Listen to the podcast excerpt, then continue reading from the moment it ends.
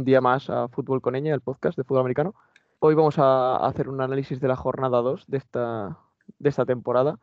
Y bueno, tenemos aquí a, los invitados de la semana pasada. Ralph. Hola Miguel, ¿cómo estás? ¿Cómo están? Mateo. Hola señores, ¿cómo van todos? Y hoy tenemos un nuevo invitado que es aquí nuestro amigo Manu, jugador de los Fuengirola Potros, ¿no? Si no me equivoco. Sí, hola, buenas noches. Y bueno, vamos a empezar un poquito hablando de, lo que ha acontecido en esta jornada. En primer lugar, yo creo que habría que mencionar el tema de las lesiones. Vamos a hablar de los jugadores que, ya sabemos que se pierden toda la temporada. Los más destacados son Saquon Barkley, Solomon Thomas, Nick Bosa, Anthony Barr, Davon Young, Corland Sutton, Bruce Irving y Marquis Blair. O sea, ¿cómo, ¿cómo ha podido pasar esto que en una sola semana todos estos jugadores tan importantes para sus equipos se hayan, se hayan lesionado. No, está claro que hizo falta la, la, pretemporada para que se acoplaran, para que, para que calentaran bien, para que se, para que se desenvolvieran bien en, en, en esos últimos partidos y aquí se ven los, los resultados. Claro, como dice Mateo, yo creo que es muy importante que los jugadores pasen por este proceso tanto de minicamps, OTAs eh, y todos estos eh, pequeños segmentos de entrenamiento que tienen antes de que comience la temporada. Porque como todos dicen los, profesionales de la NFL, el ritmo de juego es absolutamente distinto al de práctica. Entonces entrar de lleno en un cambio de velocidades y de, choque tan brusco, yo creo que iba, era, era algo inexorable que acabara con una buena serie de lesiones.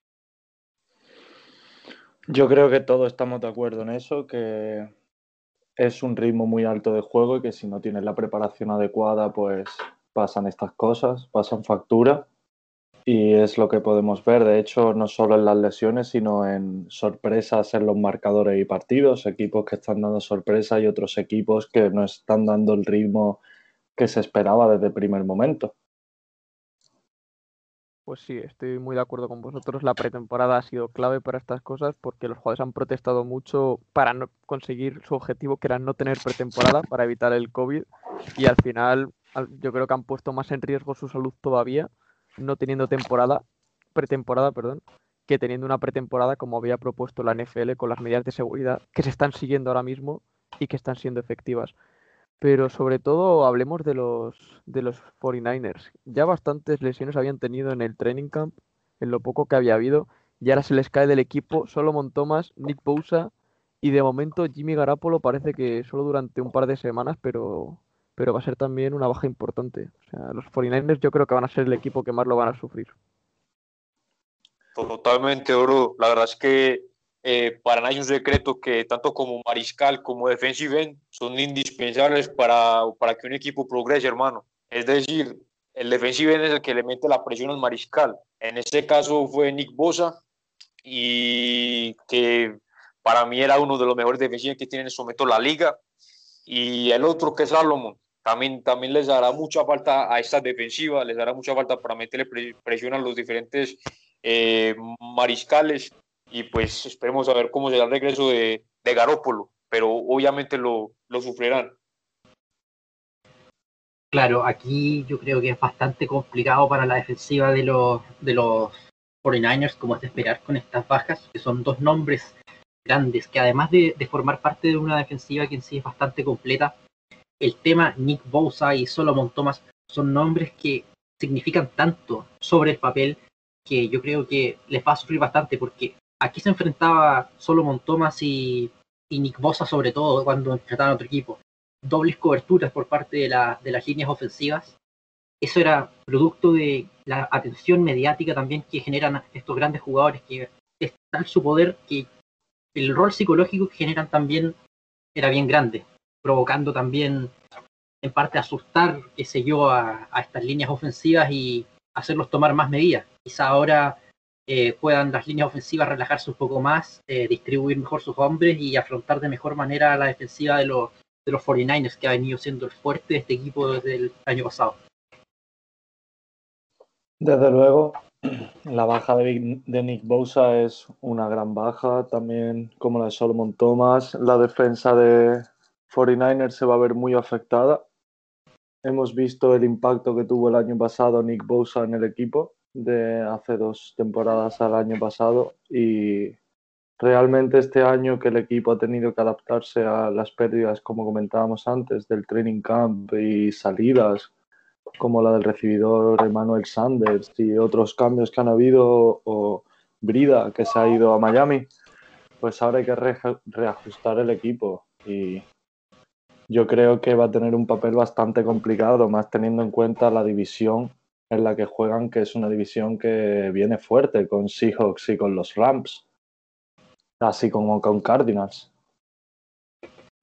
Yo la verdad que estoy muy de acuerdo y cada vez veo y veo que los, eh, hijos, que los 49ers van a tener más problemas de los debidos para meterse incluso en playoff. Ya no digo ganar la división, que yo creo que no la van a ganar. Van a tener bastantes problemas para entrar en, playoff esta temporada por culpa de estas dichosas lesiones. Bueno, vamos ya con los primeros partidos. Y qué mejor manera de empezar que con el Falcons Cowboys 39-40. ¿Qué, ¿Qué os pareció el partido? Antes de empezar a analizar nada, decidme simplemente una primera impresión, nada, rapidita. Simplemente para mí, los Cowboys en el segundo cuarto supieron aprovechar muy bien los errores que en ese caso eh, cometieron los Falcons.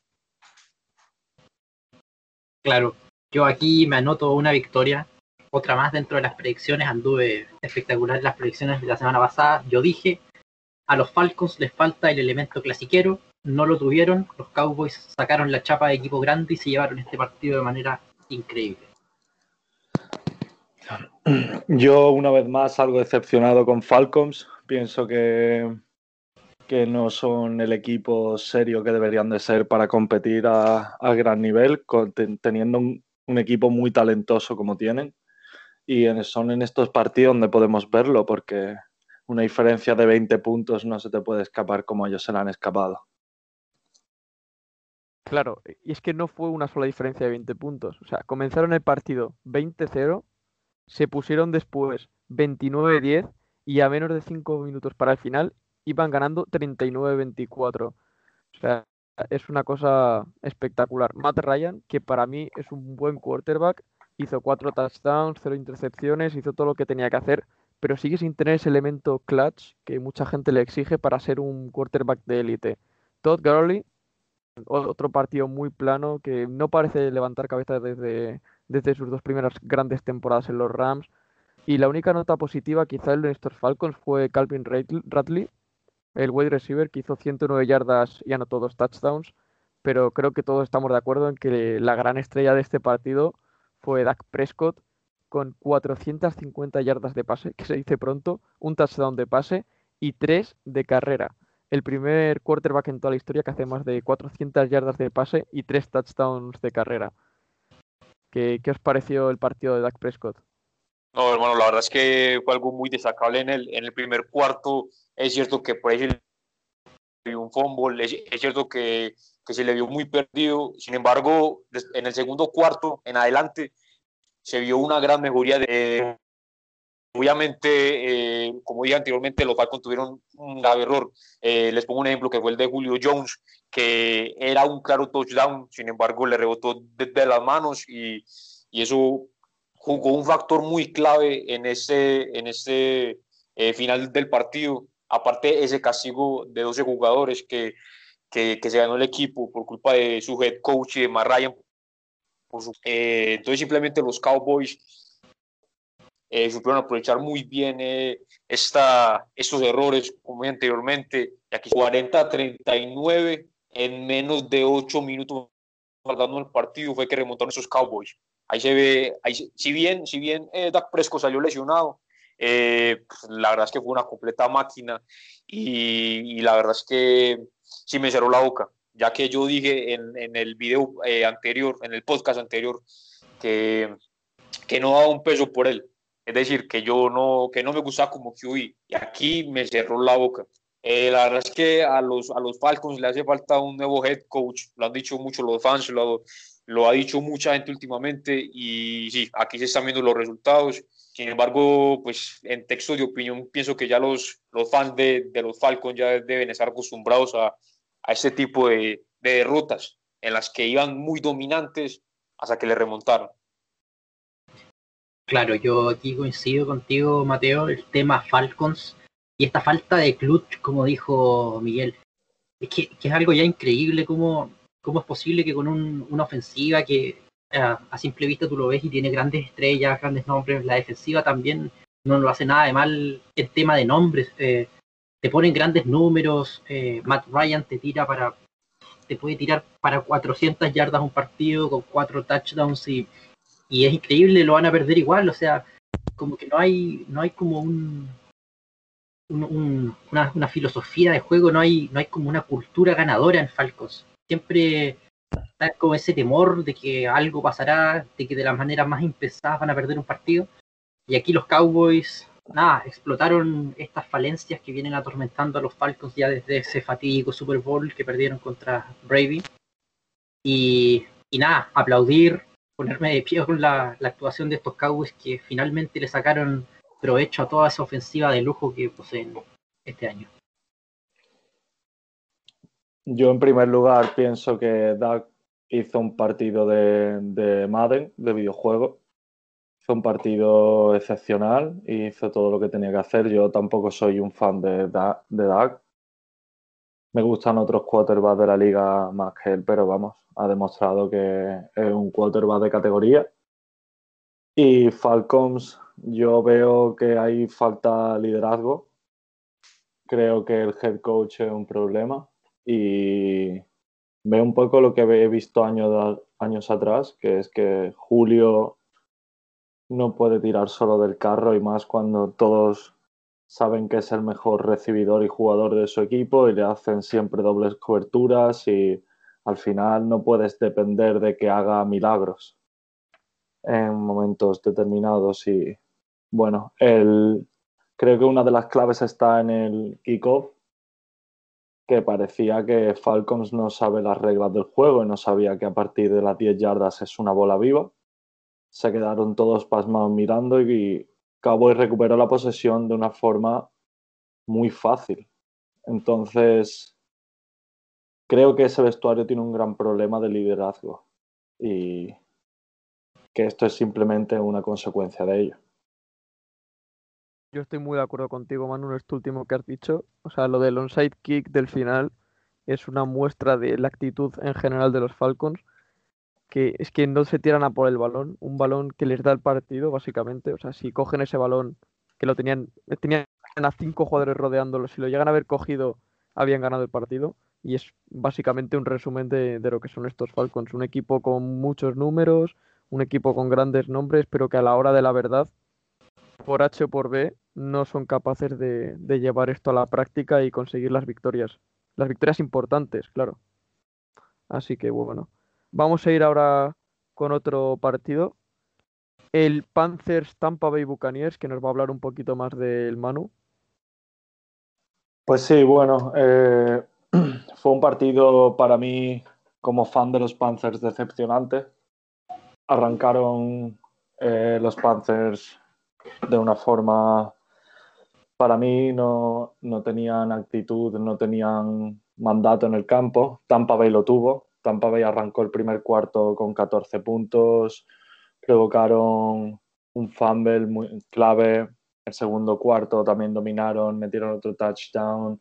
El tercer cuarto ya Panthers levantó un poco de cabeza y metió, consiguió anotar un touchdown, pero ya la diferencia estaba siendo bastante grande y sin embargo hubo cambios de la primera parte a la segunda parte, pero insuficiente para plantarle cara a la ofensiva y a la defensiva de Tampa Bay. Hago hincapié en que la defensiva de Tampa Bay jugó un gran partido para mí y Ronald Jones me sorprendió bastante. Mm, era un, es un running back que yo no, no he seguido demasiado, pero que tuvo siete, siete carries y hizo un touchdown y se le vio con mandato en el campo y con liderazgo en cierto aspecto. No tiene miedo, no, no se arruga. Fournette hizo un grandísimo partido con 103 yardas y dos touchdowns. Y bueno, luego, ¿qué decir de Tom Brady? Aparte de esa intercepción, hizo 217 yardas, un touchdown y sí bastante decepcionado con Terry Bridgewater. mm, nunca me ha convencido como quarterback titular. Pienso que el año pasado estaba en el lugar adecuado, en el momento adecuado, porque todos conocemos la franquicia de Sainz y es una franquicia a la que tiene muy pocos peros. Pero aquí para mí se le están empezando a ver sus carencias y no le veo un líder y no le veo con el nivel suficiente como para llevar a un equipo campeón en esta liga. Aparte de eso, los problemas de los fumbles, los turnovers, que Panthers tuvieron dos intercepciones, dos fumbles y tampoco, tampoco estoy satisfecho con la línea de los Panthers, la línea ofensiva. Permitieron cinco sacks y eso es algo que pasa factura. De ahí, de hecho, vinieron, vino uno de los fumbles y por regla general, en lo que respecta a Panthers, eh, decepcionante. Pienso que ya el equipo tiene que enfocarse al tanker, al tankering y a buscar un, unos buenos picks para el draft este año. Y Tampa Bay, pues pisando fuerte y yendo en la dirección en la que todos esperábamos que fueran, con el fichaje de Tom Brady y las últimas incorporaciones. Bueno, yo la verdad es que concuerdo aquí con, con mi compadre eh, Manu. Es muy destacable en ese partido el ataque terrestre que, que tuvieron estos Buccaneers. Muy buen ataque terrestre. Ahora, un factor que me preocupó ese partido fue ver a Gronkowski ya no se le ve como antes. Eh, se nota que las lesiones le han, le han, le han fallado, se ve mucho más lento, eh, no se ve tan potente. Eh, me preocupa mucho este, este Gronkowski como, como, como se dio en ese partido. Aparte que sigo esperando más de, de Brady con, con sus receptores, porque realmente Brady en ese momento cuenta con receptores de élite, con los que nunca contó en los Patriots, y sin embargo no se le ve esa química eh, no sé si Brady no se siente cómodo con el equipo aún. Eh, no sé qué está pasando. Eh, sin embargo, yo la verdad es que sí esperaba más, porque realmente es una ofensiva muy, muy, muy, muy bien armada. sin embargo, pues ahí está la victoria y esperemos a que Brady se siga acoplando con, con ese grupo de receptores que tiene. repito, gran, gran, gran trabajo el que tuvo ese ataque terrestre de esos Tampa Bay. Yo aquí eh, quiero hablar un poco sobre Panthers y decir que yo eh, no cargo tanto la mano con el equipo de los Panthers. Un equipo que está buscando empezar de nuevo, se les acaba de ir eh, un, entrenador, un head coach que tuvieron por muchos años, fue una dinastía, por así decirlo. y están reconstruyendo, o sea, yo creo que igual es muy temprano todavía para hablar de tanquear, eh, pero si ya en la semana 5, entre 4 y 5, ya los resultados no tienden a mejorar un poco, al menos en estilo de juego, quizá no tanto en resultados, eh, ya sí deberían los Panthers enfocarse en buscar armas de lujo para, para poder dar vuelta a esta cosa, porque yo no veo eh, un método en este momento que te diga como esto tienen que hacer los Panthers para, para lograr el éxito. Si bien los vemos en ofensiva, tienen armas cinco estrellas en lo que es eh, eh, Christian McCaffrey. Eh, es su único jugador de peso real, así que te puede marcar una diferencia. Entonces el juego de todas maneras se vuelve un poco predecible. si vemos sus receptores, lo, lo, que es DJ Moore, Robbie Anderson, quizás Curtis Samuel también, son receptores rápidos, veloces, pero que no son jugadores que te marcan la diferencia. Ellos no se van a mandar un partidazo en el que te puedan dar vuelta un partido.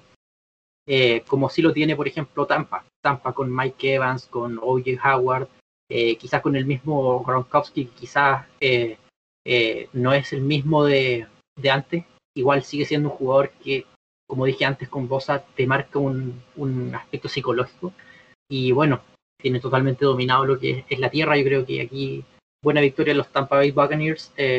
Carolina hizo lo que pudo dentro de lo que podía y y no creo que resista más análisis este partido. Yo estoy de acuerdo. La peor noticia para los Panthers, más allá de la derrota, es sin duda la lesión de McCaffrey, que se perderá de 4 a 6 semanas. Y bueno, yo, a mí Carolina, sinceramente, no me parece que esté siendo tan desastroso. O sea, estaba claro que esta temporada iba a ser una temporada de transición, que no iban a, a ser un equipo ganador, eso era obvio después de que se fuera Ron Rivera después de tantísimos años, ya no está Cam Newton, es un cambio total en el equipo, pero yo sí que veo cosas positivas y habrá que ver ahora cómo juegan sin McCaffrey, que es claramente la referencia, mm, bueno, es la referencia en ataque, claramente, así que habrá que ver cómo juegan sin él, ahora que se va a perder unas cuantas semanas y van a tener la oportunidad de demostrar que son algo más que Christian McCaffrey.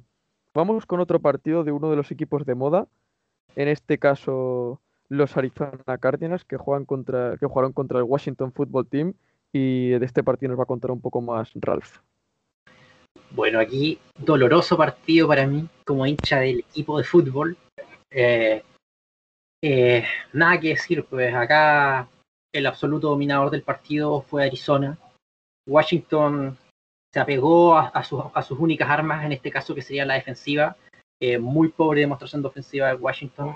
Eh, y, bueno, era un resultado que, era esperable. Era esperable. Eh, Arizona se armó este año para conseguir grandes cosas. Se la jugó con, con grandes refuerzos. Tiene nombres de élite en ofensiva. Quizá en defensiva no son así de llamativos pero sí tienen un equipo balanceado en defensiva que cumple su función. Y, bueno, en este partido se vio demostrado. 30 puntos de Kyler Murray, eh, que estuvo incontenible, quizás un poco menos eh, escurridizo y, libre que en el partido que le dimos contra los 49ers, pero también demostró hacer un muy buen partido frente a una defensiva buena, como la de Washington este, este partido. Que si bien vemos el resultado que fue de 30-15, yo no diría que fue un partido desastroso, pese a los 30 puntos que refleja el marcador de la defensiva de Washington, que es el punto fuerte. ¿Por qué? Porque la ofensiva de Washington eh, se vio tan mal, tan, tan presionada, que no estuvo nada en el campo. O sea, mantuvieron a la defensiva de Washington la mayoría del tiempo en la cancha y eso terminó por desgastarlo. Y frente a una unidad de élite que tienen los Cardinals en ofensiva, eh, es bastante poco lo que podían hacer. Eh, DeAndre Hopkins es sin duda el mejor receptor abierto de la NFL en estos momentos y lo demostró. Era la primera lectura siempre de Kyler Murray.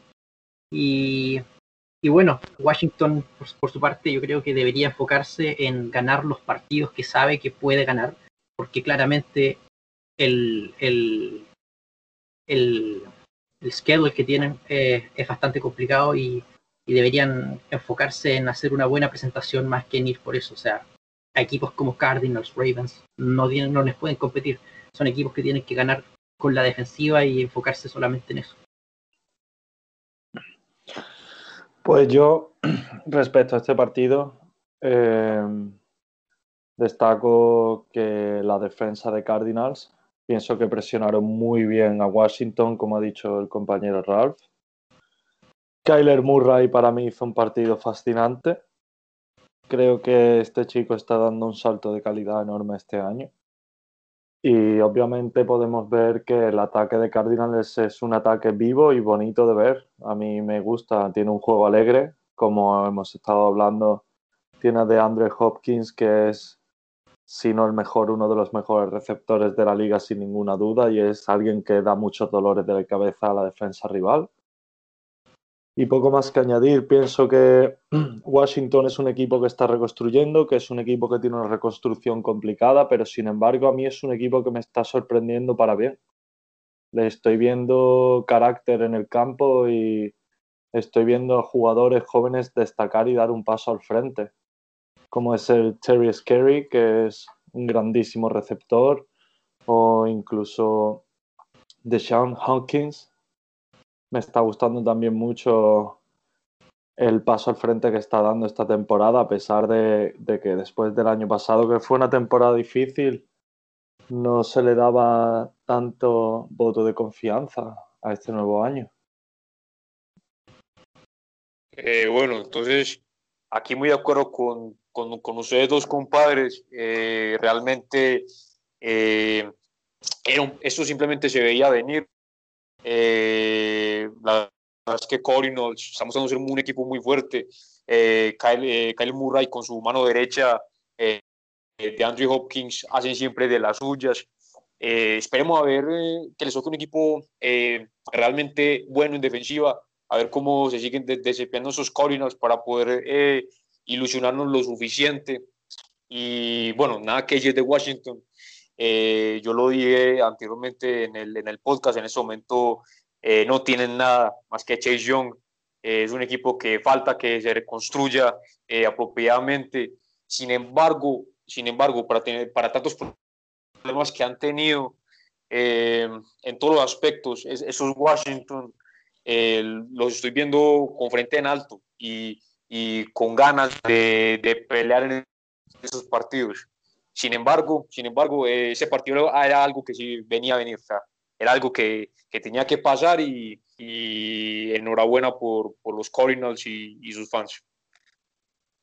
La verdad que sí, que, Washington, a pesar de sus limitaciones evidentes, está compitiendo mucho mejor de lo que se podía prever. Y qué decir de Kyler Murray, yo creo que está siendo un fenómeno similar al de Lamar Jackson la temporada pasada, no al mismo nivel, yo creo que Lamar es mejor jugador que Kyler Murray de momento, pero creo que es un quarterback de un, de un estilo muy parecido, que si le presionas puede salir del pocket, puede correr, puede tener jugadas diseñadas, y junto al gran cuerpo de receptores que tiene en Cardinals, creo que va a dar mucho que hablar esta temporada. Sí, bueno, ya está dando mucho que hablar ahora mismo. Y por otro lado, ahora, ahora quiero apuntarme un tanto yo, que ya hablé la semana pasada de la defensa de, Cardinals, que estaba muy infravalorada y se vio aquí cómo presionó constantemente a Haskins, cómo fue una auténtica pesadilla para, para el ataque del fútbol team. Y bueno, este partido no tuvo tampoco mucha historia. Los Cardinals dominaron de principio a fin y, la verdad que fue un partido que, bueno, pues, los, eh, ambos equipos pueden sacar cosas positivas, pero creo que, la victoria fue claramente merecida para, para, los de Arizona. Ahora vamos a hablar del partido de los Ravens, hablando de Lamar Jackson contra los Texans, 33-16. ¿Qué opinas de este partido así a bote pronto?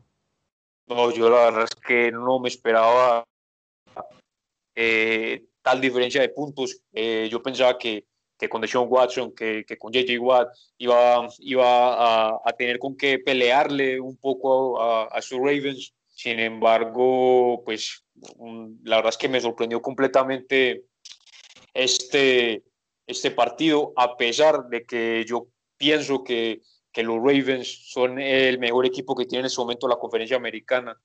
Eh, no me esperaba eh, semejante diferencia de puntos en, en victoria, la verdad. O sea, se nota que les está haciendo falta de Andrew Hopkins a sus Texans. Claro, yo aquí eh, la verdad no me sorprendí tanto. Los Texans para mí este año no son lo que eran el año pasado, claramente. Eh, y tienen una defensiva que, si bien eh, radican nombres como JJ Watt, yo creo que JJ Watt ya no es el mismo de los partidos de los años pasados, ni por cerca. Yo creo que es solamente un, un buen jugador y ya. Creo que ya forme parte de este top 10 de, de jugadores casamariscales. Eh, yo creo que, que, los Texans deberían apuntar también a lo mismo que Washington, Panthers, etcétera, a, hacer, a sacar eh, un pick alto, no sé si top pick, pero un pick alto en el draft necesitan armas para reconstruir esta ofensiva que se les fue una parte tan fundamental como era Hopkins. Y, y nada, los Ravens en lo suyo. Ellos siguen tal cual como, como, como venían, o sea, una ofensiva simplemente aplastante y una defensiva que este año da para ilusionarse con grandes. Grandes. Yo vi un dominio de principio a fin de Ravens, como todos, y para mí es bastante triste la situación de Texans. Texans que el año pasado eran equipo de playoffs y que veíamos grandísimos partidos desde Sean Watson con, con DeAndre y con eh, Sims, con otros jugadores de su equipo. Pero este año yo lo veo muy solo. Lo, estas dos primeras jornadas lo he visto bastante solo en el campo y creo que les espera un año muy complicado, muy complicado. Estoy de acuerdo en que la defensa de Texans no es lo que era y eso se está viendo y a Baltimore los veo imparables Os veo a día de hoy uno de los mejores equipos de la liga, si no el mejor, porque a pesar de que pienso de que Kansas City tiene el mejor ataque, Ravens tiene un ataque top 3 de la liga y defensa también es top 3, si no es la mejor defensa de la liga, junto a la de San Francisco Steelers. Pues sí, la verdad que, que los Ravens son un equipo que realmente mete miedo. Por ponerle un pero simplemente a los Ravens, eh, el interior de la línea ofensiva, ya sabemos que Marshall Yanda se fue, que Matt Skura estuvo lesionado toda la temporada pasada, bueno, más de la mitad de la temporada pasada, pero la verdad es que se les vio muy frágiles, eh, sobre todo al principio del partido, en el primer cuarto y un poco en el segundo, los Texans presionaron mucho a Jackson, consiguiendo cuatro sacks, pero el resto del partido la verdad es que Baltimore, incluso con estos problemas en la línea, consiguió 230 yardas corriendo, repartidas entre sus cuatro corredores de super élite, Gus Edwards, 73, Mark Ingram 55 yardas y un touchdown, Lamar 54 yardas, J.K. Dobbins, el rookie, en solo dos carreras eh, tuvo una participación mucho más limitada que en la primera jornada, pero en solo dos carreras consiguió 48 yardas. Y Lamar un poco como siempre, muy seguro en el pase, sin hacer tampoco grandes florituras, 18 de 24, 204 yardas, un touchdown sin intercepciones, un partido muy tranquilo para él. Y luego la defensa de los Ravens es que sigue demostrando día tras día que tiene grandísimos jugadores, tiene muchísimo talento. Marlon Humphrey, siete, siete placajes, medio sack, un fumble que fue brutal, metiendo ahí el puñetazo al balón, creo que fue a Randall Cobb, no, no me acuerdo muy bien. Y luego recuperado por LJ Ford para hacer un touchdown espectacular, como si fuera un jugador ofensivo. Y eso, los Texans muy decepcionado con, con el equipo en general ya no solo en este partido, sino en el anterior ante Kansas City. Pero bueno, yo creo que, que Sean Watson se está empezando a arrepentir un poco de haber firmado esa renovación, no por el tema económico, por eso seguro que no se, que no se arrepiente, pero, pero la verdad que el equipo está dejando mucho que desear. Vamos a hablar ahora de otro de los partidazos de la jornada, el Sunday Night, Patriots contra Seahawks, y bueno, un partidazo absoluto. Eh, sí, claro. Eh, bueno, aquí la verdad es que eh, se ve, como vimos en el, en el podcast pasado, se ve un gran juego terrestre que, que, están teniendo estos Patriots. Sin embargo, sin embargo, una actuación destacable fue Julian Edelman en ese. ¿Por qué? Porque para mi opinión y para la de muchos profesionales aquí en la NFL, atrapó más pases profundos de los que ha atrapado en toda su vida aquí con, con, con los Patriots. Eh, la verdad es que, que con Cam Newton eh, se está haciendo un muy buen juego. Eh, realmente curó para dos touchdowns. ya ha completado en ese partido casi 400 yardas. Está haciendo un muy, muy buen QB. Sin embargo, se enfrenta obviamente a Russell Wilson, quien completó el 75% de los pases eh, tuvo cinco pases de touchdown. O sea, para mí, y con, y con diferentes grupos de receptores. ¿sí? No, es, no es el típico QB que se casa con un solo receptor, con el mejor de la liga, no. Aquí son diferentes grupos de receptores y, y se vio muy bien ese ataque de Seahawks. Ahora, eh, respecto a la, a la, defensiva, la vi un poco dudosa. Eh, Jamal Adams, si bien eh, metió buena presión al, al QB, eh, no, no cubrió bien lo que realmente tenía que cubrir, que era, era esa zona final que, que, le, que le, compete aquí a los, a los safeties. Si sabe taclear bien, si viene, eh, es una máquina, es una bestia. Aquí siempre tuvo estos errores y, y por poco y, y el resultado de ese partido hubiera sido distinto. Sin embargo, nada que decir, la verdad es que Russell Wilson cada vez me, me impresiona más, cada vez juega mucho, mucho, mucho más máquina que, que, que las anteriores eh, ocasiones y me da mucha ilusión estos, estos hijos, me dan mucha ilusión y qué, qué buen partido. Bueno, yo aquí igual me saco el sombrero frente a este gran partido de, de horario estelar que vimos. Eh, mi primera impresión es cómo deben estar lamentándose todos los equipos que están con problemas de quarterbacks. Cam Newton por un contrato bajísimo, bajísimo y con muchísimo tiempo en la agencia libre, casi se queda sin equipo, o sea, y la está rompiendo. O sea, estamos viendo al Cam Newton que lograba hacer grandes cosas en Carolina. Eh, me parece que Bill Belichick, nombrando, recalcando lo genio que es, le está sacando también todo el partido que se le puede sacar a este quarterback que tiene un gran brazo, que tiene eh, un atleticismo, pero de cinco estrellas. Eh, yo creo que los Patriots, pese a la, a la derrota, son un equipo que da para mucho este año. No los descartaría como contendientes claros. Eh, y bueno, Seahawks, por su parte, yo creo que también son top de lo top en la NFC. Yo a principio de temporada los candidatos dije que los Seahawks este año llegaban al Super Bowl. Eh, y con un Russell Wilson que está encendido. O sea, nada que decir, Russell Wilson está jugando su mejor fútbol, eh, sin ninguna duda, desde que llegó a la NFL. Y con una, una ofensiva que lo rodea bastante bien. O sea, con DK Metcalf, tiene un, receptor grande, un, blanco grande a quien, a quien tirarle, balones altos. Con Tyler Lockett tienes un receptor rapidísimo, muy escurridizo. Y Chris Carson también está dando, dando el ancho a la hora del juego terrestre. La defensiva de los Seahawks también eh, recalcar que lo están haciendo excelente, muy bien, muy buen trabajo. Y, pero ahora se les complica, o sea, se les lesiona una posición que es muy importante todos sabemos, los que hemos jugado este deporte alguna vez, sabemos lo importante que es el, linebacker central. Es el quarterback de la defensiva, es el que manda, el que lee todas las jugadas, así, el que tiene la primera leída en la jugada y que decide qué hacer. Eh, esperemos que los hijos se la puedan, se las puedan arreglar bien sin, sin Bruce Irving.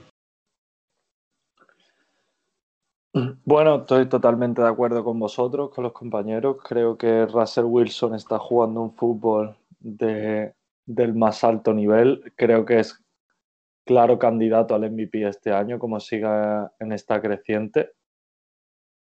Creo que el partido que vimos de Patriots y Seahawks eh, ha sido un partido dulce para el espectador. Yo disfruté muchísimo viéndolo. Me sorprendió mucho, obviamente, el nivel que está entregando Cam Newton, que nunca dude de él y pienso como vosotros que todos los equipos que están teniendo problemas de quarterbacks están tirando de los pelos porque desde luego Cam Newton es uno de los quarterbacks más talentosos y con mayores capacidades que hay en la liga. Y este año ha decidido dar un paso adelante en su carácter profesional. Y creo que Seahawks tiene muchas armas.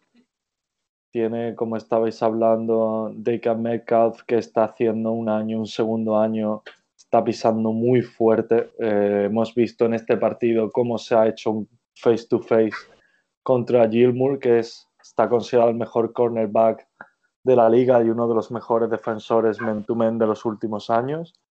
Y no se arruga ante nadie.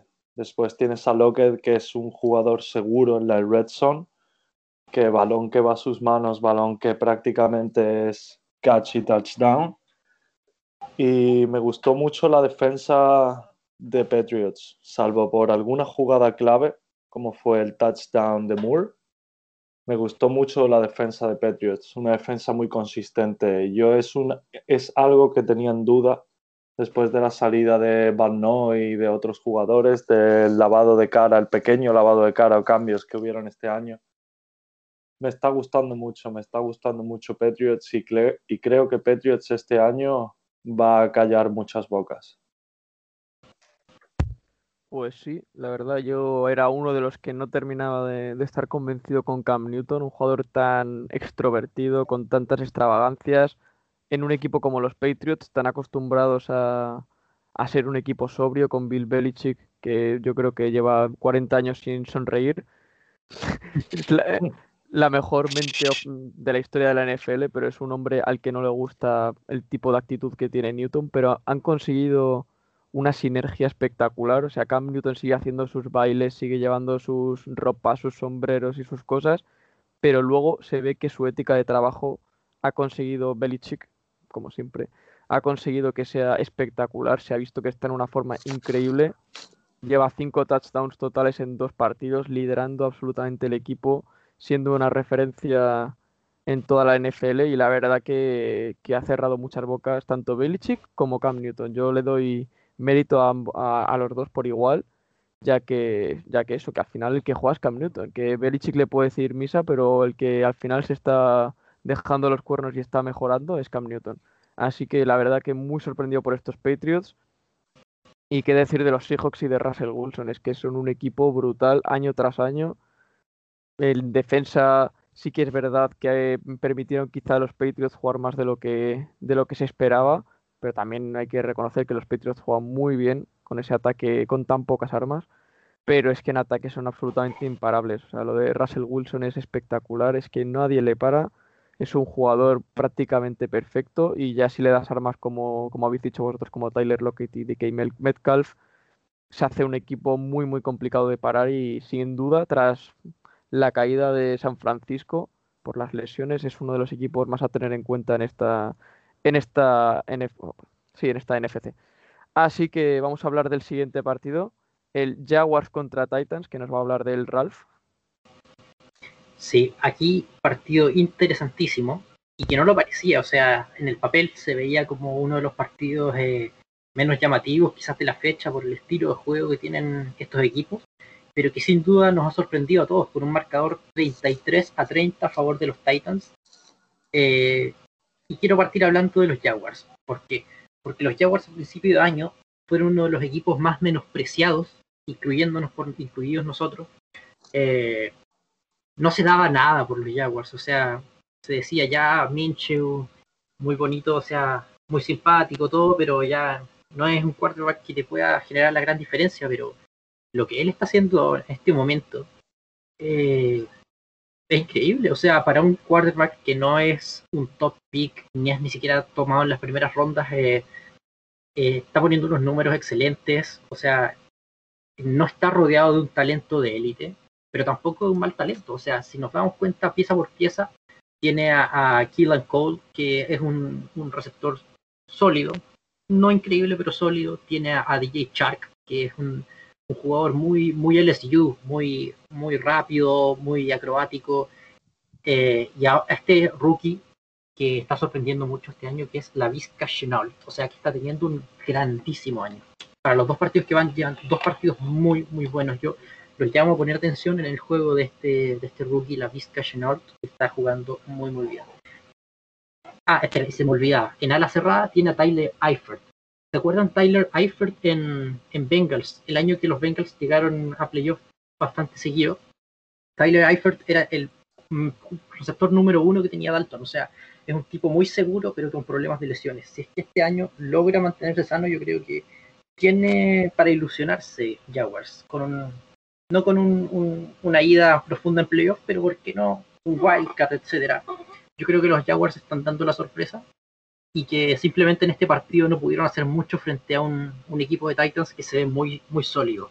Muy sólido, como, como decía Miguel en, la primera entrega, se veía como uno de los equipos favoritos de la, de la liga.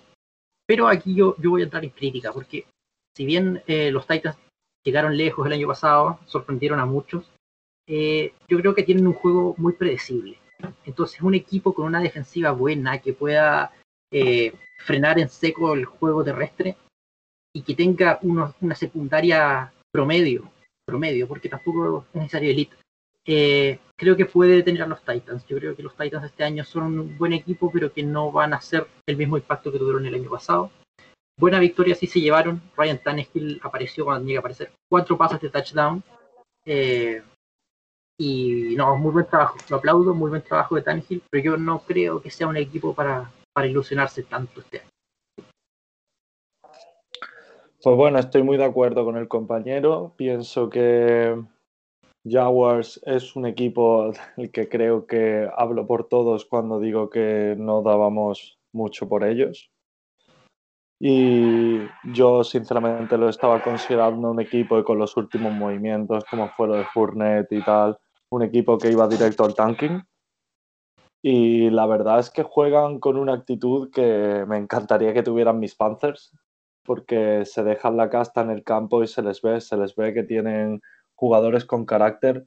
Creo que el quarterback Minshew es un jugador que tiene justo lo que le falta, como hablamos antes, a Matt Ryan. Es un jugador que no es tan talentoso ni que tiene tantos recursos como Matt Ryan, pero sí tiene ese carácter de clutch y ese quizás liderazgo que no tiene Matt Ryan. Y destacar por parte de Titans, eh, para mí las ausencias de AJ Brown se le está notando al juego de pases bajo mi punto de vista y decepcionado con Clowney. Apareció, bajo mi punto de vista, apareció muy poco. Solamente hizo dos tackles y es un jugador del que pienso que todos esperamos mucho y más teniendo la actitud que tiene de que quería ir por X dinero a equipos ganadores y como que siempre está cada año queriendo demostrar que es el mejor edge de la liga. Pienso que tiene que dar un paso al frente todavía en esta nueva etapa suya en Titans. Eh, bueno, aparte pues de, de, resaltar que Mishu es un gran, gran, gran QE, eh, no se queda para nada atrás, eh, tuvo muy buenas estadísticas este partido, eh, si bien Michu tuvo eh, dos intercepciones en ese partido, eh, finalmente pues no se le puede pedir más. Un partido bastante cerrado. Eh, Minshew estuvo a la altura a la que estuvo Tannehill. y bueno, como siempre, aquí, aquí los Titans se mostraron con un, equipo mucho, no, mucho no, pero un poco mejor armado. Eh, y aquí se ven en, en, los resultados. O sea, Tannehill hizo las cosas muy bien y, y, lo resalto en ese momento. Muy buenas estadísticas y ha sido un buen QB. En ese partido completó más del 70% de sus pases y es algo muy destacable para, para, para un QB en, en esos partidos. Pues de momento estoy muy de acuerdo con lo que habéis estado hablando vosotros. Estoy sobre todo de acuerdo con Manu en lo de Javadeon Clowney. Es un jugador que casi se habla más de él por lo que hace fuera del campo que por lo que hace dentro. Ha estado todo el verano pidiendo un contrato muy bueno, muy alto en un equipo ganador y al final se ha visto que se ha tenido que conformar pues ir con irse a, Titans por 12 millones, me parece que firmó. Pero bueno, ya hablando de este partido, la verdad es que los Jaguars, yo era uno de los que tampoco apostaba por ellos. Yo no pensaba que los Jaguars fueran a competir esta temporada y vaya si lo están haciendo. Minshew ha decidido que Trevor Lawrence no se va a ir a Jacksonville a vivir y ha decidido que, él es el quarterback que necesitan y está consiguiendo con un equipo a priori muy mediocre unos resultados fantásticos. Pero bueno, habrá que, habrá que tener muy en cuenta estos dos equipos porque yo creo que los Jaguars lo tienen muy complicado para entrar en playoff. Pero los Titans son un equipo sólido que a pesar de ser predecible por el juego de carrera y porque Tannehill es un quarterback bastante predecible que suele jugar eh, pases cortos y así. Creo que es un equipo que a pesar de eso, de ser predecible, no va a ser fácil de parar. Ahora vamos a hablar de, los actuales campeones, de los Kansas City Chiefs, que vencieron 23 a 20 a Los Ángeles Chargers en un partido, la verdad que muy, muy bonito, en realidad, muy, muy disputado, mucho más de lo esperado. Así que vamos a ello. Bueno, empezar con que grandísimo debut de Herbert, un quarterback que desde college demuestra que tiene actitudes de quarterback de élite. Es un jugador que me recuerda mucho a Deshaun Watson en ciertos aspectos, en su movilidad dentro y fuera del pocket, en lo difícil que es defenderlo detrás de, de la línea, enfrente de la línea defensiva. Y me sorprendió mucho que el partido empezó dominando los Chargers. La primera parte fue de Chargers, hizo dos touchdowns en los primeros cuartos. Kansas City convirtió uno con un fallo de, field goal. En el tercer cuarto estuvieron también ahí una defensa muy dominante a pesar de que no tiene a Derwin James, que es una grandísima baja, pero ha sido una defensa que se ha plantado y que sigue dando la cara porque tiene jugadores muy talentosos como todos conocemos. Sorprendente el juego de tierra de ambos equipos. Chargers ha hecho 183 yardas en por tierra. Kansas City, a pesar de no tener los números que tuvieron la semana pasada con Edward Seller, también ha hecho un partido bastante considerable bajo mi punto de vista. Y bueno, qué decir, ese gen campeón, ese clutch que tiene Kansas City en Patrick Mahomes, ese último cuarto en el que no puedes dormirte ni un segundo porque hicieron lo que hicieron y empataron y al final a la prórroga se decidió todo. grandísimo partido de los receptores. Tyreek Hill hizo un partidazo. También Travis Kelsey hizo un grandísimo partido. Y a pesar de que no anotase ningún touchdown, destacar Keenan Allen, que hizo 7 recepciones y 96 yardas. Un gran partido también. Y bueno, pocas, eh, no muchos turnovers. Hubieron una intercepción por parte de Chargers y no hubieron fumbles, por lo que hubo en ambos lados del campo ataques muy seguros y consistentes. Y creo que ha sido uno de los partidos de la jornada. Bueno, yo aquí concuerdo con, con Manu. La verdad es que eh, Justin Herbert se lució como, como QB. Recordemos eh, contra quién eh, hizo su debut, contra los actuales campeones. Eso no es para cualquiera, y menos a la altura que lo hizo Herbert. Eh, indudablemente desde el draft, Herbert demostró ser un top 3 de los mejores QB que, que pudieron reclutar esa temporada la NFL. Me, me, gustó mucho su actitud, me gusta mucho que, que no le dio miedo enfrentarse contra los actuales campeones y estuvo ahí, estuvo ahí todo el tiempo si bien obviamente tuvo fallas, eh, eh, por ahí se vieron distintos errores, la verdad es que eso es un rookie, no más que eso, y conforme vaya eh, cogiendo más experiencia, será un jugador muy completo. Recordemos que también tiene muy buena altura. la fuerza de brazo, pues no, no, es una fuerza de brazo aquí, como la de Josh Allen, no, no, es fuera del promedio, pero, es, pero siempre tiene su, sus buenas capacidades para, para, para ser un gran QB. Eso simplemente es cuestión de, entrenamiento. Y la verdad es que lo, ya demostró que será un QB titular aquí en, en, los Chargers. Ahora, con, con esos actuales campeones, eh, no sé, la verdad es que no me esperaba eh, un partido, por así, por así decirlo, cerrado. La verdad es que pues, yo pensaba que, que iba a ser obviamente una paliza que, que, le iban a dar esos chips a, a los Chargers. Sin embargo, eh, se demostró todo lo contrario. Aquí, como dice mi compadre Manu, eh, Mahomes, eh, después de la mitad del partido, un gran QB, un genio, como siempre, pero en los primeros cuartos no se, no se vio un, un Mahomes muy distinto. entonces, sí, indudablemente Mahomes, después, de la, después de la mitad de ese partido, es un, es un genio, o sea, es, es, un QB imparable, pero en la primera mitad del partido, si, si me dan mis dudas, eh, por ahí con Tyreek Hill también se dieron diferentes eh, errores, pero obviamente lo compensó con, con, esa, con ese gran touchdown en el cual corrió bastantes yardas, un pase muy profundo, eh, uno de los mejores receptores que tiene en ese momento la, la liga.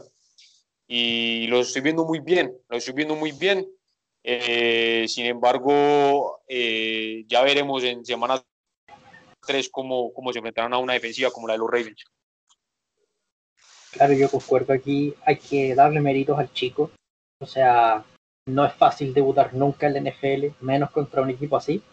Eh, y bueno, pese a todo esto que está laureado, yo creo que igual hubo mucha confianza de parte de los Chiefs. Yo creo que en la defensiva, sobre todo, se confió al ver que había un quarterback novato que ni siquiera tenía contemplado partir antes el día antes de este partido, de que fue una lesión aquí del, de, del quarterback titular de los Chargers. yo creo que, Chiefs eh, no jugó al 100%. Eh, no quiero desmerecer el esfuerzo de Herbert, pero eso también habla mal del equipo de Andy Reid. Yo creo que ellos se sienten tan favoritos que eso les podría terminar pesando a fin de año cuando tengan que enfrentar a equipos que vienen con rabia, que vienen de caer y que están buscando demostrar algo, como lo son, por ejemplo, los Ravens o equipos, que sé yo, de calibre de Super Bowl, como lo son los Seahawks o los Patriots.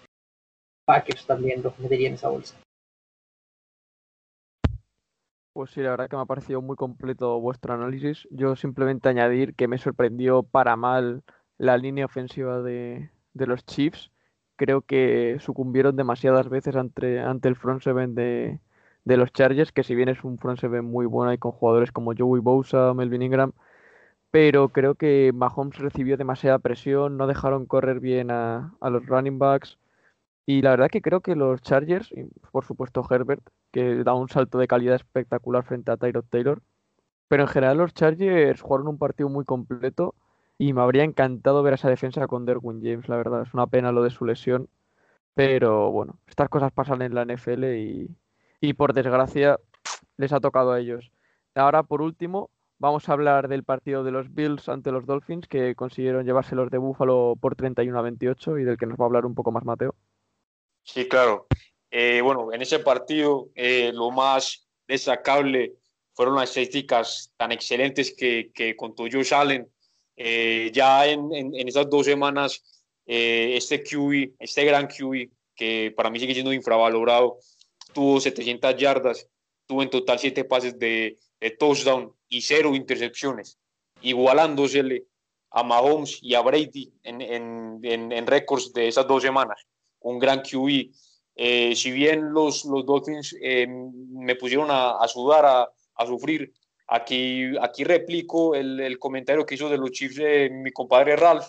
Eh, mis Bills tampoco jugaron en su 100%, obviamente están confiados.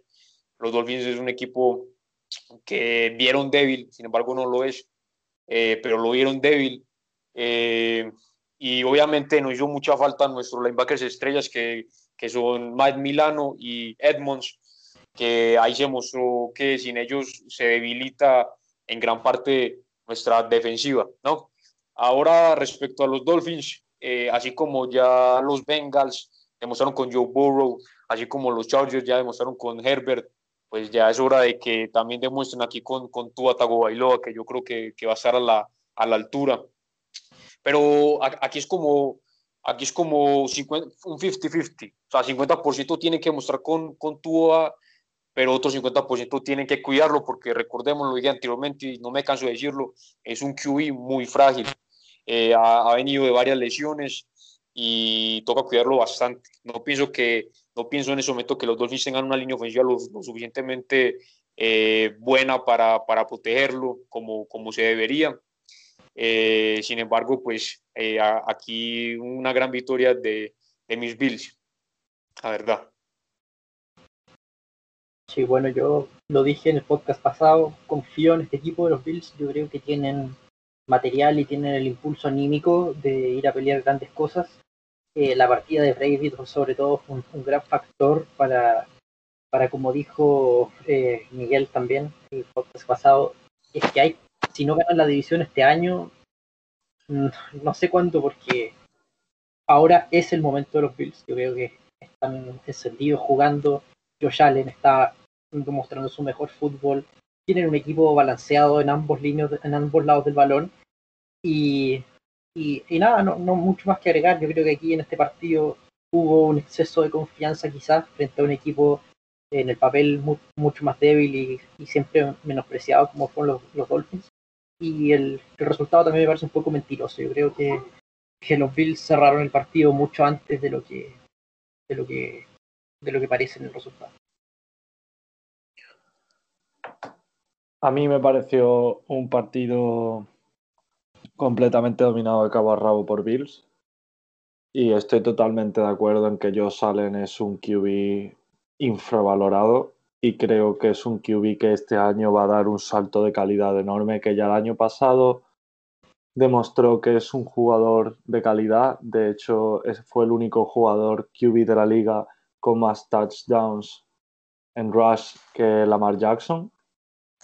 O sea, es un chico que no solo tiene un brazo élite a la altura de lo que es fuerza de Patrick Mahomes, sino que también puede correr, puede saltar, es un jugador bastante difícil de defender.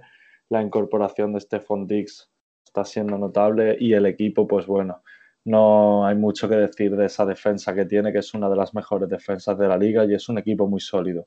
Es un equipo que veo yo en playoffs y dando quizás una sorpresa. Yo la verdad que soy muy muy fan de Josh Allen, muy muy fan desde su primera temporada, le veo cosas muy buenas y creo que en cuanto ajuste un poquito alguna toma de decisiones y quizás un poco la precisión de algún pase, va a ser uno de los mejores quarterbacks de la liga sin ninguna duda. Como ha dicho Manu, es un quarterback que lo hace absolutamente todo, corre, es muy fuerte por lo que es muy difícil de tirarle y para jugadas de, de a lo mejor de tercera y uno, cuarta y uno en la, en la goal line o así es un jugador súper útil, además de poder lanzar con una fuerza espectacular. Así que eso, yo creo que los Bills tienen ahí el futuro asegurado en la posición de QB. Y que, oye, que estas victorias también hay que, hay que conseguirlas. Ante unos Dolphins que, que presionaron mucho al final del partido para intentar robarles la victoria, también hay que saber aguantar esas, esas embestidas de los rivales, aunque ellos fueran los favoritos. Y bueno, vamos a finalizar dando los demás resultados y haciendo un pequeño análisis. Bengals 30, Browns 35, espectacular debut de Burrow. Bueno, debut no, perdón, pero espectacular segundo partido de Burrow, que ya no sé ni, ni lo que digo, que es el primer rookie en toda la historia de la NFL que hace más de 60 intentos de pase con cero intercepciones. ¿Qué opináis de, de este partido y sobre todo de Joe Burrow? No, no, a mí la verdad es que a Joe Burrow le veo un muy, muy, muy gran, un muy buen futuro aquí en, en, en la NFL. Eh, si bien tienen que reforzar eh, los Bengals su línea ofensiva y su defensiva, eh, en ese momento tienen gran QB y buenos receptores. Sí, solamente hace falta que, que aquí ajusten su, su, defensa y su línea ofensiva con, con los próximos drafts, con, con la próxima agencia libre y, hay que, y es un equipo a tener en cuenta. Ahora, algo muy destacable de ese partido fue el ataque terrestre de los Browns. La verdad que fue muy fuerte. La verdad es que vi a Chop muy bien eh, como, como, como backrunner. Eh, está haciendo un ataque terrestre muy fuerte. Si bien la defensa eh, a la que se enfrentaron no, no, no fue muy fuerte, mostraron eh, mucha potencia, mucha fuerza y de cierta manera será un ataque terrestre difícil de, de parar. O sea, son, son, son contadas las, las defensas que, pueden parar estos poderosos ataques terrestres eh, de parte de Chubb y, nada que decir. A Joe Burrow le veo un, gran futuro y simplemente el equipo tiene que mejorar esas dos cosas que dije para, para ser un equipo a tener en cuenta próximamente. Claro, yo aquí eh, me gusta mucho Joe Burrow. Sigo también bastante los Bengals, pese a lo difícil que es. Eh, es un equipo de los que me gusta bastante y encuentro que si le dan una mejor línea ofensiva en los años que viene con el draft, eh, se pueden crear grandes cosas. Las armas ofensivas que tiene, que los Bengals no son malas, de hecho tienen una, un buen juego terrestre con un corredor muy bueno como Mixon, con receptores como Tyler Boyd o AJ Green, también con el velocista eh, y el hombre récord John Ross, eh, pero el tema es que Joe Burrow no puede estar tranquilo detrás de esa línea. Eh, fue increíble cómo lo dominaron en el partido los Browns y, me parece que, si es que no mejoran esto, el, pobre Burrow se va a lesionar. Entonces, eh, creo que urge una mejora rápida. Pueden lograr grandes cosas. Yo creo que este año no van a ser ni por cerca de los peores equipos. Yo creo que van a ser un equipo no de récord de playoff, pero un récord decente por lo menos. Y, y nada, le, le, le, vaticino un buen futuro. Los Browns eh, hicieron lo que tenían que hacer, yo creo. La defensiva de los Bengals no detiene absolutamente a nadie. Y era un partido que tenían que ganar por obligación. Totalmente de acuerdo con los dos compañeros. Destacar sobre todo los problemas de la línea ofensiva de Bengals y no le deseo ningún mal a nadie, por supuesto, y ojalá las, la cambien pronto porque puede ser que veamos el futuro de un chico tan talentoso como Joe Burrows torcido por culpa de su línea, que no me no temo al decir que es una de las peores líneas de la liga. Y eso es un problema teniendo a un pick 1 y a un quarterback de ese calibre. Destacar, como ha dicho el compañero Mateo, el juego terrestre de Cleveland. Una vez más, Nick Chubb y Karim Hunt, números monstruosos que también creo que es uno de los mejores lockets de running backs en la liga. Y poco más que decir, poco más que decir sobre este partido. Partido muy disputado y un buen derby de Ohio. Partido, partido muy bonito, que, que, yo creo que mucha gente se pensaba que este partido va a ser un auténtico aburrimiento, pero todo lo contrario, nada más lejos de la realidad. Yo sigo sin ver a Mayfield como un quarterback élite para la NFL. A mí sigue sin convencerme, pero sin duda el juego de carrera de Cleveland es una locura y más ante una defensa tan floja como ya habéis dicho de, de, los Bengals. Pero la verdad es que los Bengals siguen demostrando semana a semana que son un equipo mucho mejor de, que el año pasado, eso sin ninguna duda, y mejor incluso de lo que se esperaba. Y a ver, Burrow, lo que habéis dicho también, también habéis mencionado, que a ver si consigue no lesionarse con esta línea y en los próximos drafts y, y agencias libres le protegen un poquito mejor. Vamos con otros partidos. Giants 13, Bears 17. Un dato muy importante. Los Bears es la primera vez, ah no, la quinta vez, perdón, que van 2-0 desde 1993. Es un dato demoledor. O sea, en tantos años que solamente le hayan conseguido cinco veces. Y los Giants siguen, ah, siguen ahí, que sí, pero que no. Y 0-2. La verdad, y en la lesión de Saquon Barkley les va a hacer muchísimo daño. No veo, no veo un buen futuro para estos Giants, a pesar que Daniel Jones ha mejorado muchísimo al año pasado. Vamos con otro partido. Eh, Lions 21, Packers 42. Otra exhibición de Aaron Rodgers. Y en este partido sí que me quiero detener un poquito más. ¿Qué opináis de este Aaron Rodgers modo superestrella una semana más? Simplemente eh, Aaron Rodgers está jugando aquí modo leyenda, modo bestia. Eh, si bien Davante Adams no, no estuvo presente, fácilmente Aaron Jones se mostró como el, mejor receptor que, que, que, tiene aquí Green Bay, mano derecha de, de Aaron Rodgers. Y, y, nada más que decir, la verdad es que eh, Aaron Rodgers me está demostrando que tiene ganas de ir por un, por un Super Bowl o al menos de llegar a, final de conferencia nacional. Eh, esperemos a ver cómo, cómo se siguen desenvolviendo. Sin embargo, la verdad es que es un equipo que a pesar de que en el draft tuvieron eh, decisiones muy cuestionables, se está viendo que, están fuertes. Un equipo que para mí está muy fuerte y, ya nada que decir, o sea, con los Detroit Lions era algo que, que se veía venir, o sea, no es equipo para competirle a esos Green Bay. Sí, yo creo que aquí eh, Aaron Rodgers, potenciadísimo, jugando un fútbol espectacular, eh, los receptores lo están acompañando y este año sobre todo el juego terrestre la está rompiendo en Green Bay. Eh, y bueno, cuando le das esas armas a un tipo tan peligroso como Rodgers, esto es lo que pasa cuarenta y tantos puntos en dos partidos, eh, o sea, 42 por cada partido, perdón, y con una defensiva que sigue siendo de las buenas de la liga, o sea, el pass rush de los Packers sigue siendo de temer, y yo creo que van muy bien encaminados, yo creo que pueden hacer un, una entrada profunda en playoff este año. Totalmente de acuerdo con los dos compañeros, poco más que añadir. Aaron Rodgers para mí es uno de los mejores quarterbacks de los últimos 15 años de la liga fácilmente y sobre todo destacar el partido de Aaron Jones. Aaron Jones ha hecho 168 yardas y dos touchdowns en rush y en cuatro recepciones ha hecho 68 yardas y un touchdown. O sea, ha sido un partido de élite digno de Christian McCaffrey o de uno de los grandes running backs de la liga y poco más que añadir. Sí, la verdad que no hay mucho más que hablar. Yo ya lo dije en la previa, los Lions con este, con este cuerpo técnico tienen muy poco que hacer, porque talento tienen, eso está claro, pero es que no juegan absolutamente a nada y, y no, yo no les veo un buen futuro si siguen en esta línea. Vamos con otro partido. Vikings 11, Colts 28. Desastre absoluto de los Vikings. Una semana más. Los Colts parece que remontan ese pinchazo en la primera jornada. Pero bueno, la verdad es que sobre todo de este partido comentar a los Vikings un ataque completamente inoperante. Kirk Cousins no da una. Y los Colts, bueno, hicieron su partido. Rindieron como se espera que, que rinda este equipo. Y con Jonathan Taylor, ojo, cuidado, eh.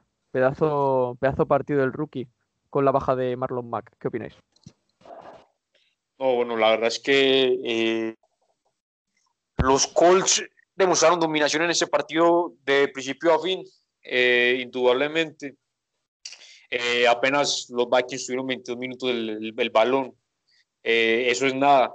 La verdad es que aquí, aquí los Colts despertaron, por así decirlo, porque como lo he dicho anteriormente, es un equipo que cuenta con mucho talento, se armaron muy bien para, para esa temporada y obviamente era, era de esperarse que, que remontaran aquí eh, esos calls. Muy buena línea ofensiva, eh, muy buena ofensiva, eh, una defensiva muy aceptable. La verdad es que aquí despertaron, indudablemente aquí despertaron y, y nada más que decir. Claro, aquí yo no sé qué pasa con los Vikings, un equipo que parecía contendiente a principio de año, y que se cayó, se cayó completamente en este partido.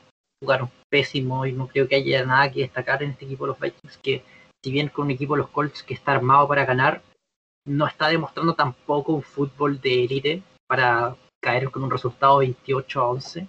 Eh, yo creo que los Vikings están ya perdiendo la paciencia con Cousins, en especial por el contrato que le dieron. Y, y, bueno, me da un poco de pena, pero yo creo que los Vikings ya tienen que replantearse su estrategia y, y ¿por qué no buscar por un, nuevo quarterback, un nuevo jugador que pueda hacer las jugadas grandes en, en este equipo en ofensiva? Totalmente de acuerdo. Para mí, Vikings está siendo uno de los pinchazos de la temporada. Kirk Cousins es un quarterback de, del que nunca ha terminado de convencerme, a pesar de los grandes contratos que ha tenido. Es un jugador que le veo defectos como los que hemos estado comentando de Matt Ryan. Y destacar, como bien ha dicho el compañero Miguel, partido de Taylor. 101 yardas, un touchdown, nada mal para un rookie y habrá que ver si Philip Rivers es capaz de continuar esta línea, porque ya sabemos que es un jugador eh, que ha tenido temporadas irregulares y grandísimo papel de la defensa de Colts. Sí, la verdad que lo que mencionas de la defensa, yo era lo que esperaba a principio de temporada, por nombres, es una defensa auténticamente brutal. Y bueno, la verdad que los Colts, yo espero que sigan en esta línea y que al igual que los, que los Tampa Bay Buccaneers, yo creo que van a ir mejorando con el paso de los partidos y van a ser dos equipos muy a tener en cuenta de cara, de cara a los playoffs. Eh, próximo partido, 49ers 31, Jets 13, partido sin demasiada historia. Sam Darnold me da un poco de pena, la verdad, porque es que el equipo es un auténtico desastre. Y lo más destacable de este partido, sin duda, son las lesiones en, en el lado de los 49ers. Y poco más, la verdad. O sea, no, este partido tampoco tiene mucho que comentar. Si tenéis algo que decir. No, no, no, totalmente. Este partido no hay nada que, que, decir. Se veía venir. Jets es un equipo muy débil. A pesar de que 49ers tuvo aquí lesiones, los suplentes supieron ganarle eh, fácilmente a, a, esos Jets. Así que no hay nada que, que decir. Algo que se veía venir. Claro, sí, no, no, no, quiero agregar nada más. Yo creo que las lesiones fueron aquí el, el único atractivo que ofreció el partido. Este partido no, no tenía por dónde los Jets ganarlo, así que sufrido triunfo de los 49ers, sufridísimo. Nada, nada, no mucho más que añadir. Para mí lo más destacable del partido fue, como habéis dicho, las lesiones y un resultado que se veía venir. Pues nada, los Jets que empiecen ya a mirar a próximas temporadas porque la verdad es que son para mí sin duda el peor equipo de la liga ahora mismo. Un partido que sí que tiene bastante más que comentar. Los Ángeles Rams 37, Philadelphia Eagles 19. ¿Qué pasa con Carson Wentz? ¿Qué pasa con estos Eagles? Le preguntaron en rueda de prensa a Doug Pederson que por qué Carson Wentz en su quinto año estaba realmente empeorando el rendimiento de sus años anteriores y él contestó con que eso era una gran pregunta. O sea, hasta el propio entrenador reconoce públicamente que no está en buena forma el quarterback, que no lo está haciendo nada bien, y en cambio los Rams están sorprendiendo con un rendimiento realmente bueno. Jared Goff está jugando muy, muy suelto, con mucha solidez, y a pesar de no tener un gran juego terrestre, la verdad es que los Rams están dominando estos primeros partidos bastante bien. ¿Qué opináis? A ver, la verdad es que eh, aquí eh, ese comentario quiero tirarlo directamente a head coaches, ¿ok? Eh, primero, está un head coach en las Águilas que no me termina de convencer muy bien. Eh, no sé por qué Gwen sigue ahí a pesar de tantos errores que, que ha tenido esta temporada. No es un QB que me termine de convencer. Y por otro lado, es un gran trabajo, un gran trabajo muy destacable, así como destacan el trabajo de Belichick, el trabajo de este head coach de los Rams, el cual esta, ese, ese ataque ofensivo lo ha dejado eh, completamente para las habilidades, actitudes y aptitudes que, que tiene aquí Goff. Eh, realmente supo eh, con pocas herramientas realmente, o no pocas, pero limitadas herramientas que, que tiene su, su, su, línea ofensiva, ha sabido dejar un ataque muy bien estructurado, especialmente para Goff y para su estilo de juego. Y aquí se están viendo los resultados nada más que decir. Eh, Aquí, aquí es cuando, cuando uno se pone a mirar que un head coach es algo muy importante para, para cada uno de los equipos. Claro, yo aquí discrepo con, con, lo que hizo Doc Peterson. Yo creo que lo último que tienes que hacer si quieres lograr el éxito en un equipo es, sacar a, tu, a tus jugadores a que lo pisoteen el público. Eh, yo creo que fue una muy mala estrategia. Esto lo único que hace es afectar más a la confianza de Wentz. Que yo tampoco lo culpo tanto por, el, por, el, por los resultados, porque no tiene una línea ofensiva que no le dé absolutamente ninguna garantía. Yo creo que junto con la de los Bengals están en el fondo de la liga. Y, y tampoco, o sea, aparte de Zach Ertz, eh, yo creo que la, la, ofensiva de los Eagles se ha ido debilitando también con el tiempo. Eh, Jackson no puede seguir siendo considerado un, un receptor de, del top eh, 20 de la liga, por así decirlo, porque es un tipo que, si bien rápido, ya, o sea, antes era un, tipo que no tenía comparación en su velocidad, pero hoy en día estos velocistas los encuentras en todos los equipos. Eh, hay estrategias para cubrir esta clase de jugadores y, y, el otro es que es un, rookie. O sea, yo creo que la, la, ofensiva de los Eagles tampoco acompaña mucho al pobre de Wentz.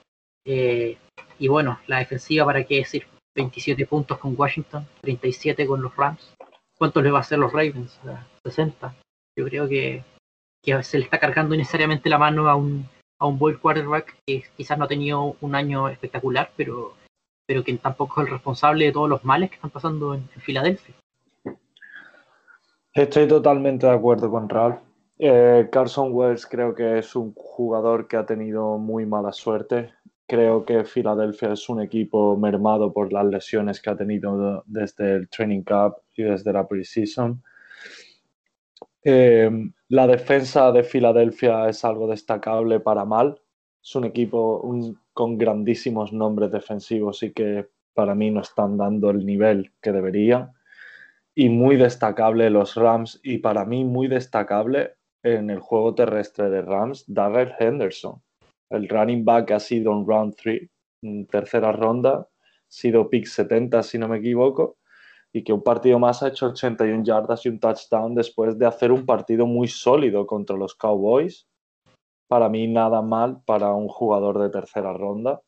Y bueno, es un equipo que está jugando un fútbol muy atractivo, muy bonito de ver y una defensa sólida y está demostrándolo contra grandes equipos. Ya lo demostró la semana pasada contra Cowboys y en esta semana para mí han prácticamente, a pesar de los 19 puntos, han prácticamente secado el ataque de Filadelfia. Los han puesto en muchos problemas. A mí la verdad es que Wentz me está decepcionando. O sea, estoy de acuerdo con vosotros en que la ofensiva no acompaña, ni la línea, ni los receptores pero más allá de fallos en el pase, son más fallos en la lectura del juego. Creo que Wentz no es un quarterback que esté decidiendo bien, no está eligiendo bien los pases ni las jugadas, y creo que se le echa más en cara eso que fallos técnicos, por así decirlo, fallos en el pase. Se le está echando mucho más en cara eso, fallos en el concepto. Pero bueno, la verdad que lo, los Rams muy superiores en este partido y un equipo que está sorprendiendo para muy bien. Vamos ya con los dos últimos partidos. Broncos 21, Steelers 26 y Saints 24, Raiders 34. ¿Qué tenéis que añadir de estos dos encuentros? A ver, eh, básicamente eh, con estos Saints eh, está claro que les hizo falta eh, Michael Thomas. Eh, a pesar de que tiene una cámara, a pesar de que ahí está Duris, a pesar de que tiene un buen fullback, no, le, le hace falta claramente eh, Michael Thomas y eh, respecto a los, aquí a los, a los Broncos, no, han perdido fichas claves. O sea, Von Miller eh, es un, jugador que hace mucha falta aquí para, para esos Broncos. Y aparte aquí la, la lesión de Drew Locke, que quién sabe cuántas semanas estará por fuera. Eh, está, es, ya es un equipo que lo estoy viendo muy débil, lastimosamente. Ahora, respecto a los Steelers, eh, la verdad es que quiero destacar a un, a un, a un jugador en particular, que es TJ Watt, eh, que para mí y para muchos es un claro eh, candidato para jugador eh, defensivo del año. O sea, la verdad que TJ Watt está haciendo eh, un muy buen papel en, en esta defensiva, buenas capturas. eh, muy buena presión a, a, los mariscales. Eh, y, es, y es a quien quiero destacar en este momento. Eh, nada que decir, ahora con, con Big Ben el, el, equipo le está yendo bien. Esperemos a ver cómo le irá con, con, con grandes, grandes, grandes equipos, ya que le, le tocó unos Giants, que es un equipo débil, y ahora también ya tienen a, tuvieron ese partido con, con estos Broncos, que también es un equipo muy débil esperemos a ver eh, cuando se enfrenten a, a grandes equipos, eh, a ver cómo, cómo eh, irán esos Steelers. Nada más que decir. Yo coincido contigo, Mateo. Creo que los Steelers se han visto relativamente bien, pero tampoco han enfrentado grandes desafíos. O sea, se han visto bien, pero tampoco han ganado caminando. O sea, han tenido que trabajar bastante para vencer a los Broncos sin eh, Drew Locke la mayoría del partido y a, a los eh, New York Giants, que son de las peores defensivas de la liga. Yo creo que hay que evaluar a estos Pittsburgh Steelers cuando se enfrenten a un equipo ya de, calibre y un equipo que realmente sea un contendiente para ver qué tan bien están, porque para mí este 2 y 0 es un poco mentiroso. Por el otro lado, los Denver Broncos, eh, yo creo que este era un año en que podían elevar su nivel bastante, tenían un juego atractivo por lo que se vio en, en la primera fecha, pero que forzosamente se han visto obligados este año a tener que buscar alternativas y yo creo que si es que no, sus figuras no vuelven a tiempo y empiezan a cosechar un, récord negativo ya muy difícil de levantar, eh, deberían ya enfocarse en el draft y aprovechar, qué sé yo, sacarle partido a estas lesiones y poder draftear a alguien mejor de lo que esperaban a principio de año. Totalmente de acuerdo con vosotros. Eh, yo destacaría en el partido de Raiders el papel de Darren Waller, que es para mí uno de los mejores tight ends de la liga. Hizo 103 yardas y un touchdown. Fue muy sólido. Josh Jacobs para mí es, es una bestia y un jugador que no se arruga ante nadie en el campo. Me parece que ha sido un jarro de agua fría para Sainz, que a pesar de las lesiones que habéis comentado, para mí estos son partidos que despiertan a los grandes equipos. Cuando los grandes equipos tropiezan de esta forma es cuando se ve realmente hacia dónde van en la liga, si recapacitan y encaminan o si no lo hacen y por lo contrario se desvían y pierden papeles dentro del vestuario, jugadores, etc. Y respecto al partido de Steelers, para mí una gran pena, una gran pena lo de Drew Locke, que es un jugador que ya el año pasado se perdió prácticamente todo el año sino todo el año y este año pues ha empezado también así. Es una pena. Y para mí Steelers estoy de acuerdo con vosotros en que se verá cuando se enfrenta a grandes rivales, pero es un equipo del que yo nunca he sido fan y de que realmente me gusta mucho cómo están haciendo las cosas. Pues la verdad que yo estoy bastante en la misma línea que vosotros. El yo, sobre todo con los Steelers, es un equipo que no me termina de convencer. Veo una defensa muy buena, por supuesto, eso está claro. Pero un ataque muy ramplón, un ataque sin mucha profundidad, muy basado en, en básicamente percutir a la defensa, pero porque no se ha enfrentado realmente a ninguna defensa buena todavía.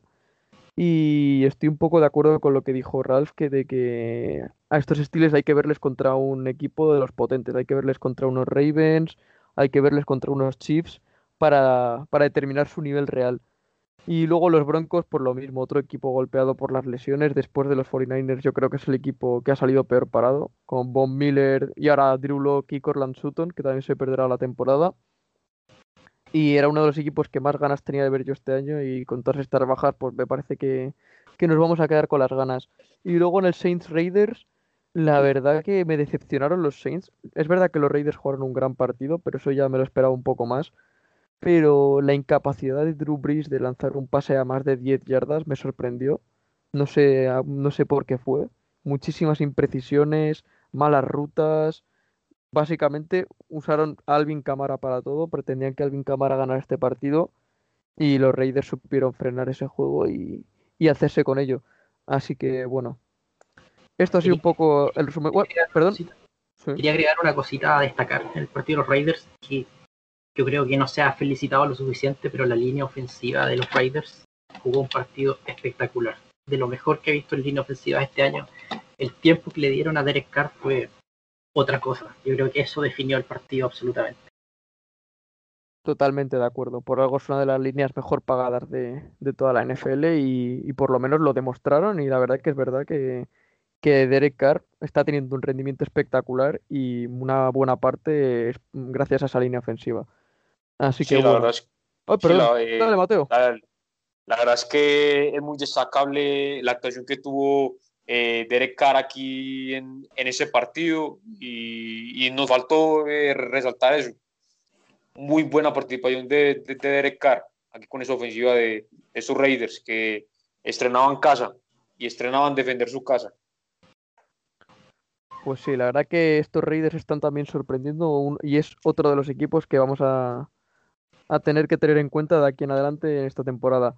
Así que bueno, si nadie más tiene, tiene más que añadir, vamos a cerrar por hoy. Muchísimas gracias por escucharnos y recordad que el jueves tenéis ya tendréis disponible más o menos a la misma hora la previa de la tercera jornada. Y lo dicho, muchas gracias por escucharnos. Eh, seguidnos en Instagram, seguidnos en Twitter y el jueves vas. Un saludo y hasta la próxima.